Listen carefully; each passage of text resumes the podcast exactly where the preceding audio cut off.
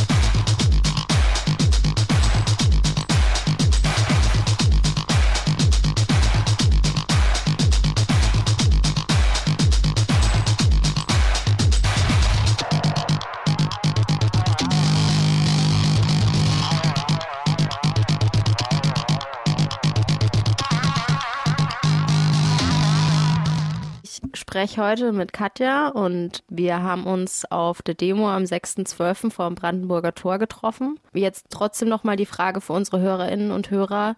Was ist denn euer Kollektiv oder wie kann man sich euren Zusammenschluss so vorstellen?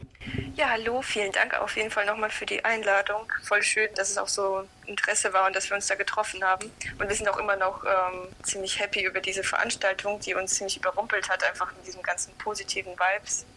Genau, weil wir sind eigentlich nicht wirklich so ein strikt organisiertes oder strukturiertes äh, Kollektiv, sondern in erster Linie eigentlich Freundinnen, die sich alle kennengelernt haben auf unterschiedlichen Aktionen, die meistens aber einen Bezug haben zum postsowjetischen Raum bzw. Diaspora-Arbeit bezüglich Russland. Und wir sind äh, auch aus unterschiedlichen Backgrounds. Also einige von uns sind schon ziemlich lange in Deutschland, aber sind mit ihren Familien auch migriert aus dem Post-Sowjet-Raum. Andere sind ähm, erst seit ein paar Jahren hier, aber uns vereinigt auf jeden Fall der Bezug zum Feminismus und zu dieser Anti-Repressionsarbeit ähm, in Bezug auf Russland. Genau, und wir haben schon einige unregelmäßige Veranstaltungen organisiert und sind ziemlich lose so und schätzen das auch, dass das so gut funktioniert, quasi auch in einem losen Format. Ah ja, und wir sprechen alle Russisch eigentlich. Das ist auch etwas ganz Besonderes in unserer Gruppe, für uns alle. Gibt es irgendwelche Themen, die ihr hauptsächlich bearbeitet oder irgendwelche Struggles oder Kämpfe, die ihr am meisten verfolgt? Ja, das ist äh, schwer zu sagen. Also dadurch, dass es immer wieder den Fokus auf Russland gibt, aber nicht nur, sondern auch zum Beispiel was migrantische, antifaschistische Themen betrifft,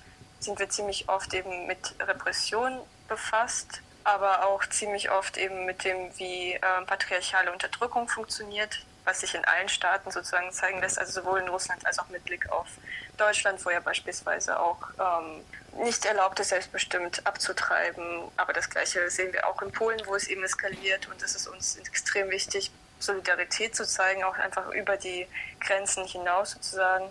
Aber ja, auf jeden Fall so politische Repression war uns immer schon ziemlich wichtig und ähm, verstehen eben auch, dass wir intersektional denken müssen, auch bei den ganzen Problemen, die uns umkreisen und auch uns solidarisch ähm, helfen müssen außenrum. Ich meine, gerade jetzt ist natürlich auch einfach Corona überdeckt alles, aber wir versuchen nicht zu vergessen, dass es auch ähm, irgendwelche Elendslager gibt, also an den Grenzen Europas beispielsweise und feministische Künstlerinnen in Russland irgendwie in, ha in Hausarrest oder im Knast sitzen oder in Belarus äh, Leute gefoltert werden in den Untersuchungsgefängnissen. Und es ist ziemlich schwer, alles irgendwie so zusammenzukriegen. Ich glaube, es geht ziemlich vielen so. Aber wir versuchen irgendwie immer wieder so uns zusammenzufinden in all diesen Problematiken. Und deshalb haben unsere Veranstaltungen auch immer eigentlich recht unterschiedliche Thematiken angesprochen. Ja, voll. Also du sagst ja auch gerade irgendwie intersektional denken und wir haben uns das als Gruppe auch gefragt. Wir haben eine Definition Definition von intersektionalem Feminismus, aber wir haben uns gefragt, wie ihr das denn definiert, weil ihr das ja auch gesagt habt, dass es für euch wichtig ist und für eure politische Arbeit. Was versteht ihr darunter? Wir verstehen eben, dass ähm,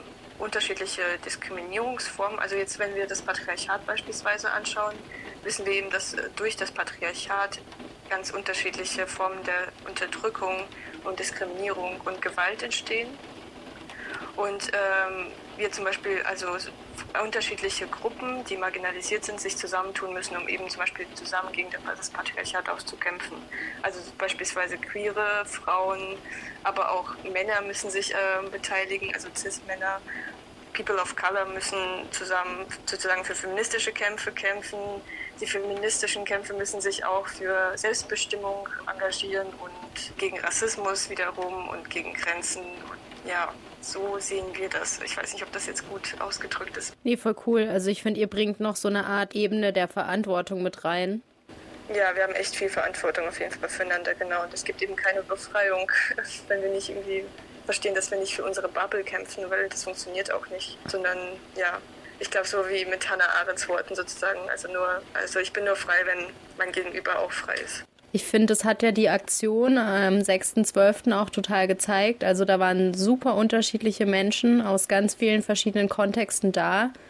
Und uns hat noch interessiert, warum ihr euch für diese Aktionsform entschieden habt. Also so eine Art Rave-Demo, wo Körper als politische Subjekte oder als Ort des politischen Kampfes gesehen werden? Oder wie genau erklärt ihr euch das? Ja, genau. Also zum einen hatten wir natürlich auch einen riesigen Frust, dass es einfach schon so lange nicht mehr zu einer Besetzung von öffentlichen Plätzen kam. Also schon seit Ewigkeiten und einfach sich auch niemand bewegt und es ziemlich trist ist. Ähm, also wir hatten quasi mehrere Komponenten, die sozusagen die Motivation jetzt begründen. Genau, zum einen, wir wollten mal wieder tanzen, weil wir finden, das ist auch einfach gesundheitlich mega wichtig. Das klingt jetzt so lapidal, aber ehrlich gesagt hat das uns echt gefehlt und durch das Tanzen, diese Bewegung und ähm, dieses Zusammensein auch äh, gibt dieses unglaubliche Empowerment-Gefühl, was wir schon so lange vermisst haben und was uns, wie ich jetzt finde, worauf wir echt stolz sind, dass es echt gut geklappt hat. Also dank allen Teilnehmenden auch. Ähm, das war uns echt wichtig, mal den Leuten wieder so zu zeigen, dass wir zusammen auch etwas auf die Beine stellen können. Und zwar ist extrem wichtig zu beweisen, dass die Menschen auch verantwortungsvoll sind und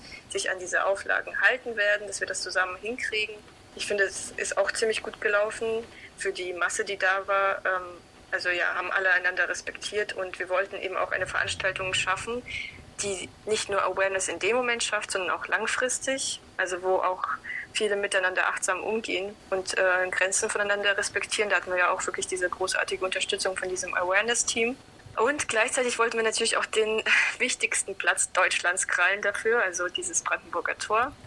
Ähm, und das mal wieder in einen Ort verwandeln, wo wir echt wichtige Themen endlich mal ansprechen und wo äh, wir nicht den Diskurs wieder abgeben an diese Corona-LeugnerInnen und äh, QuerdenkerInnen, die sich diesen ganzen Raum zurzeit, also in der letzten Zeit vereinnahmt haben und all diese Dinge in sich vereinen wie Kapitalismus, Rassismus, Antisemitismus, Faschismus, Frauenfeindlichkeit, Transfeindlichkeit, Queerfeindlichkeit, also all diese Ismen sozusagen, gegen die wir da zusammen gestanden haben, das war uns wichtig. Aber wir wollten quasi auch kein Rave machen, einfach gegen QuerdenkerInnen, sondern quasi was für uns. Und eine unserer DJs hat was ziemlich Tolles gesagt, und zwar das, was dort passiert ist an diesem Tag, also an dem Rave, war genau das Gegenteil von Patriarchat, und zwar Liebe. Und ich finde, es war ziemlich, äh, es klingt so kitschig vielleicht, aber ich fand, dass es ziemlich, ziemlich auf den Punkt gebracht wurde, was quasi da passiert ist an diesem 6.12. Ähm, denn irgendwie, ja, wir wollten einfach etwas richtig Schönes schaffen in einem öffentlichen Raum und äh, mit unseren Körpern, die eben alle politisch sind und die wir in dem Moment eigentlich sozusagen transformiert haben in so eine politische Message, ähm, öffentlich präsent sein. Und es war auch ziemlich toll, wie einfach alle Leute darauf reagiert haben, also die, die nichts von der Demo wussten und da entlang spaziert sind. Ich finde, ich finde, es hatte wirklich was sehr, sehr Protesthaftes, etwas sehr Selbstbewusstes und etwas sehr Empowerndes. Ja, ich würde dir auf jeden Fall recht geben. Also ich habe es auch extrem empowernd empfunden und ich fand es auch total cool, dass dieser Platz, an dem ich in letzter Zeit immer so ein bisschen mit Angst vorbeigefahren bin und zu gucken, wer da gerade wieder irgendwie eine komische Demo macht, fand ich super schön, dass es so einen Gegenpol dazu gab. Und ja, tanzen tut auf jeden Fall gut. ja, oh, das freut mich voll, dass es dir auch so gut getan hat. Wirklich. Das ist echt best das beste Feedback.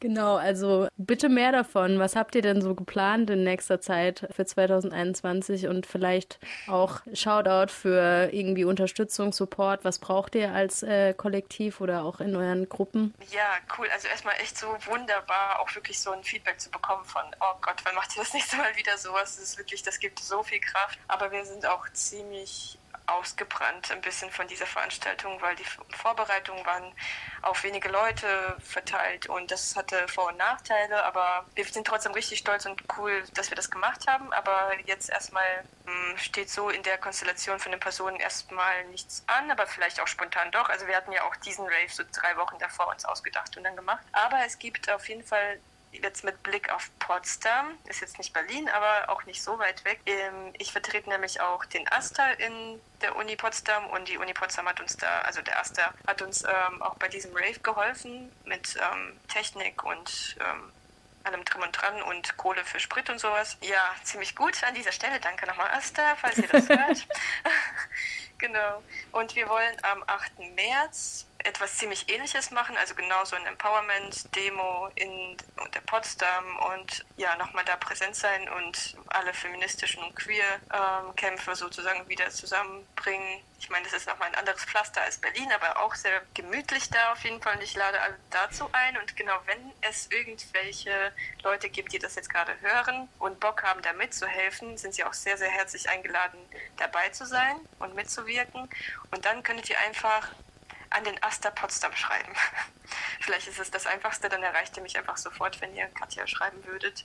Genau, wir haben vor, ein Fest zu feiern, wohin die Demo dann laufen wird. Auf der Demo werden die DJs auflegen, also zwei von dem Rave sind auch diesmal da wieder dabei. Und es wird wieder ziemlich tolle, heiße und brisante Rednerinnen geben oder Rednerinnenbeiträge, meine ich eher. Genau, wir werden auch noch andere Programmpunkte nebenbei machen. Das, also das steht jetzt erstmal ein. Sozusagen der nächste Rave ist in Potsdam am 8. März, beziehungsweise es wird eher am 7. März sein, weil der 7. März ist ein Sonntag. Genau, das ist das nächste.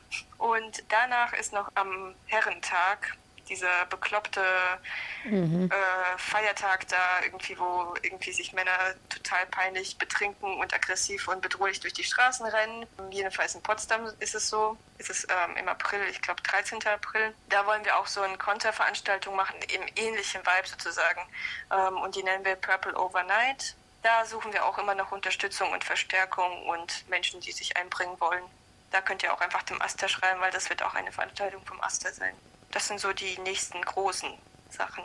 Ja, cool. Dann wissen wir alle schon, was wir 2021 so tun können. Ja, und uns drauf freuen. Weil ich glaube, es wird wirklich schön. Voll cool. Danke dir. Gerne.